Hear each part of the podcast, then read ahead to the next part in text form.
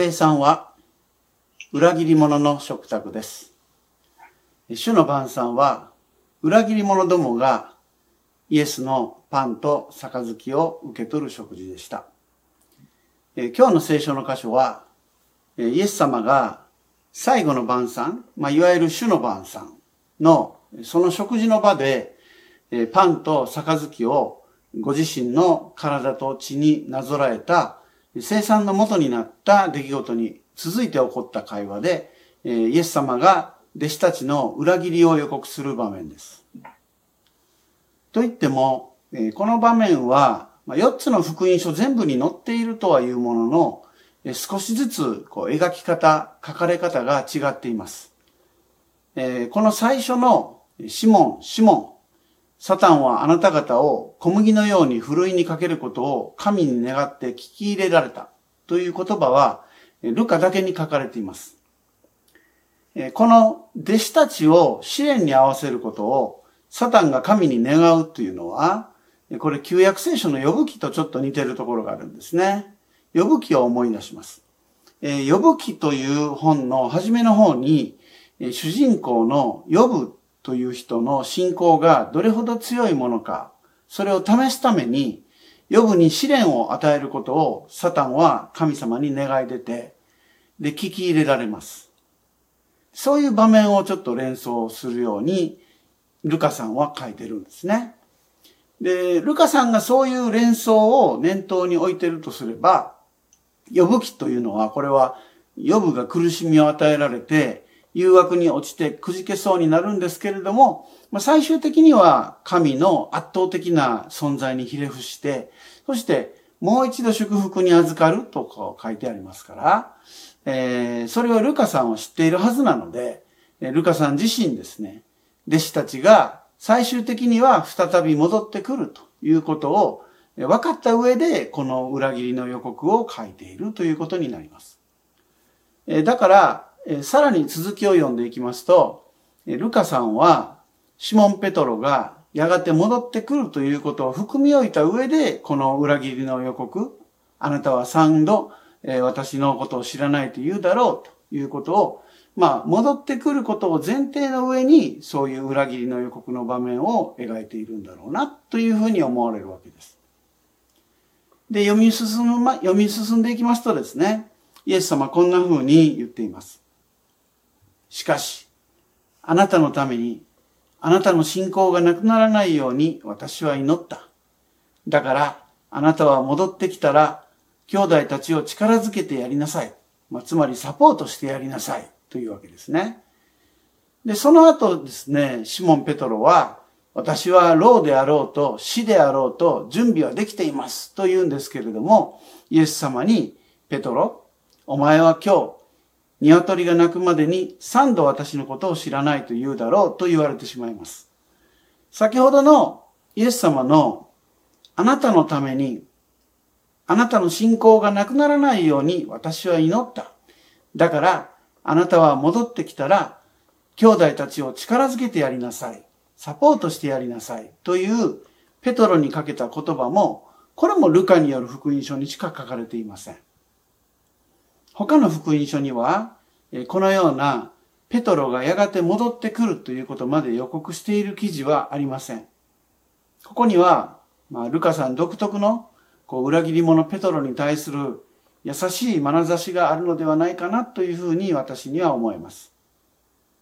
ペトロは実際この後イエス様を裏切ることになります。老であろうと死であろうと私は準備ができていますと言っていましたけども実際にはイエス様が逮捕されてしまうと、自分も捕まってしまうことが怖くなって、イエス様のことを三度、そんな人は知らないというふうに言ってしまいますね。イエス様を裏切った直後、ペトロは、あなたは三度私のことを知らないと言うだろうというイエス様の言葉を思い出して、外に出て激しく泣いたとその裏切りの場面には書いてあります。ペトロは、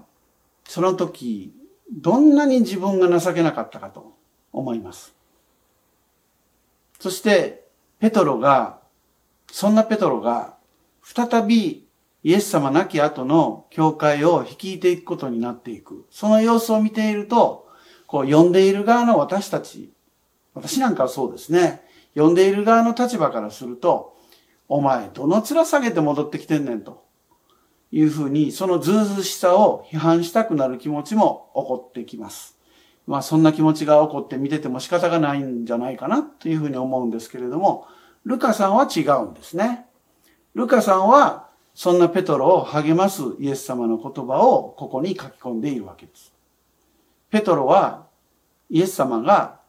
兄弟たちを力づけてサポートしなさいというふうにイエス様が言ってくださったから、それを実行しているんだ。ペトロが戻ってきたのは、ふてぶてしいように見えて、それはイエス様が望んだことなのだとルカさんは言っているんですね。まあ、ここにルカさんの優しさがあって、そしてルカさんは自分の福音書の続編として、使徒言行録を書いて、で、ペトロたちの活躍を描いていくというふうな、そういう筋書きをルカさんは作っていくわけです。思えば、こうルカの優しさというとですね、例えば、えー、一枚の銀貨をなくした女の人が見つけるまで念入りに探し回る話とか、そして見つけたら近所の人と一緒に喜ぶとかですね。それから、いなくなった息子、宝刀息子というふうに昔から言われてますけれども、その宝刀息子が、点々になって戻ってきても、大喜びして宴会を開く話とか、それから主人の財産を無駄遣いした挙句に、さらに貸金の証文を書き換えるような不正を行った使用人が逆に神に受け入れられる、その主人に受け入れられる話とか、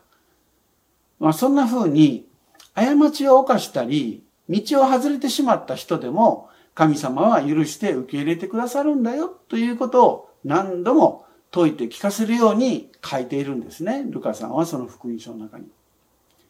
ルカさんはこんな風にダメ人間をリサイクルするような、そういう神様の愛を証しするような福音書を書いてくれたんですね。私たちは、うん神様の御心通りには生きられない。あるいは裏切ってしまうかもしれない。けれども、神様はそんなあなたが立ち返ることを信じてくださってる。立ち返った後もあなたの役割を与えてくださってる。そういうのがルカさんの大事なメッセージなのではないかなというふうに思われます。えー、主の晩餐、最後の晩餐は、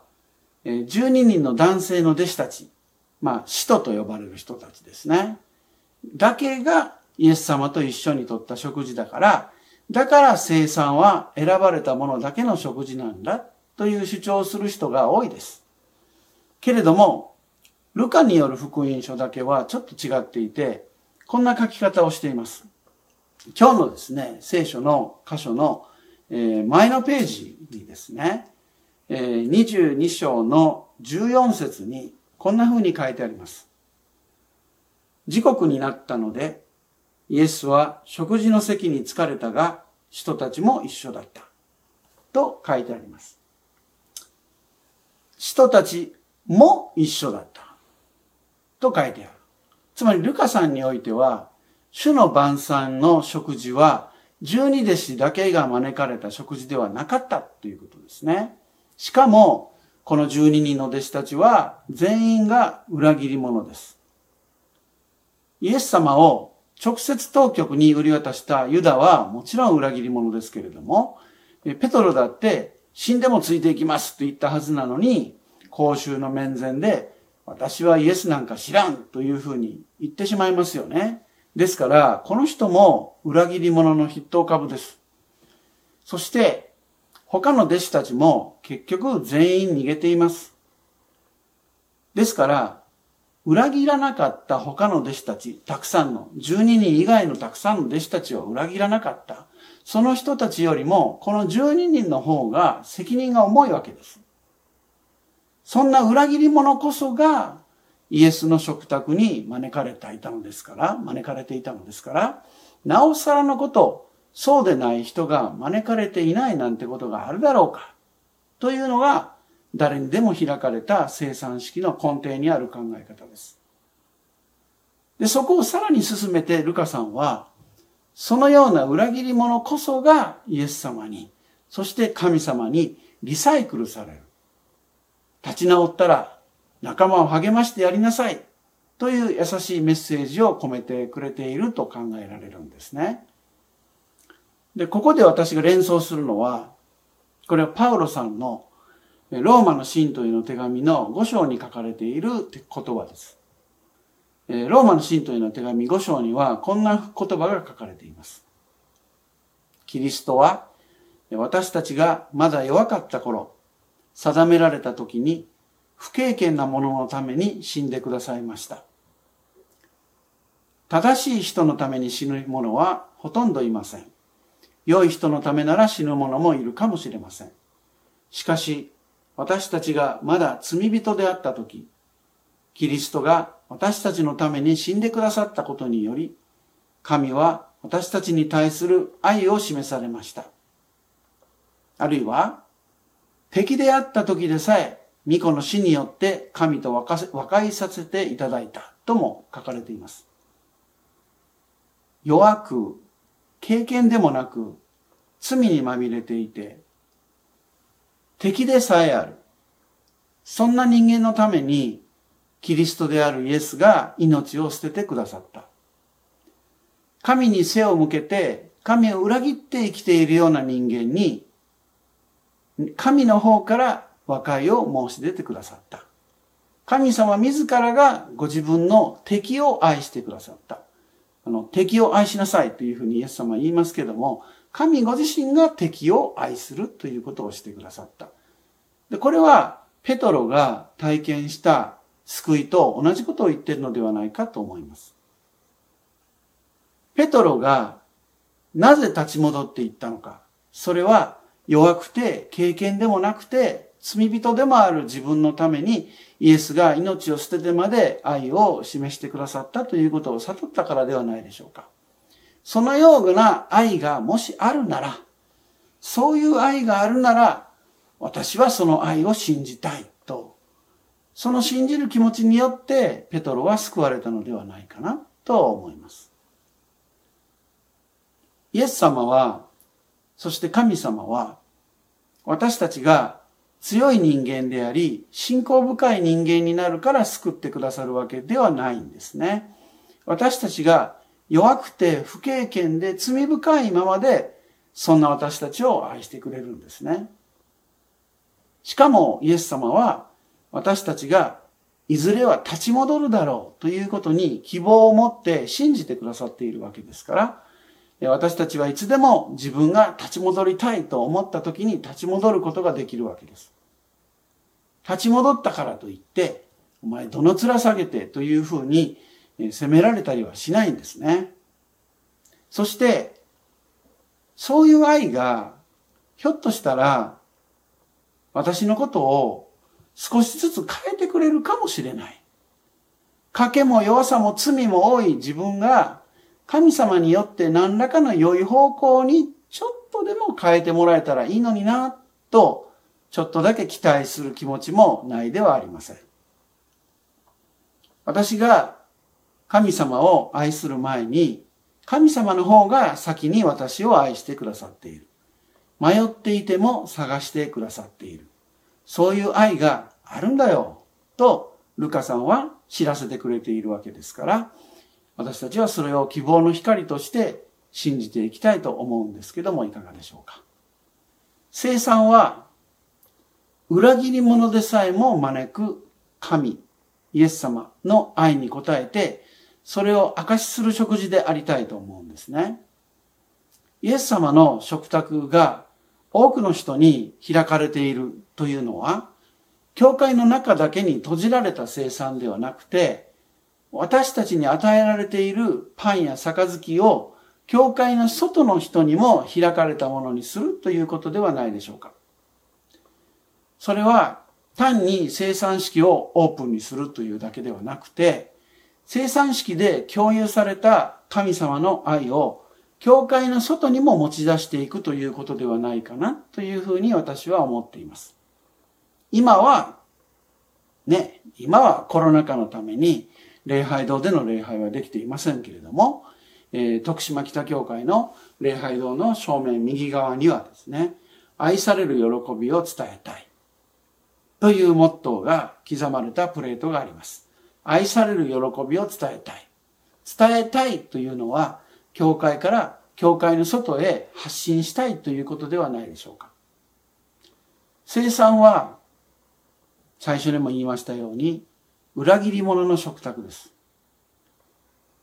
実態として、どんなに自分の人生が神を裏切るものであったとしても、イエス様はご自身の食卓に私たちを招いてくださっているということを心に覚えたいなと思います。そして、裏切り者でさえも招かれているのですから、誰もが招かれているに違いない。この食卓に自分たち以外の人も招かれている。誰もが神様に愛されているんだよということを私たちは伝えたいと思っているのではないかと思うんですが、いかがでしょうか。生産をオープンにしているということは、どなたでも生産をお受けになることができますよということに加えて、私たち自身がこの世に対して開かれた心を持って生きて、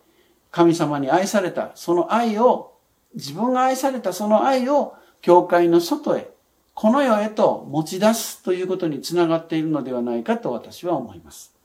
その目標を持ってトライするために私たちは礼拝の終わりに派遣されていくのではないでしょうか。神の愛は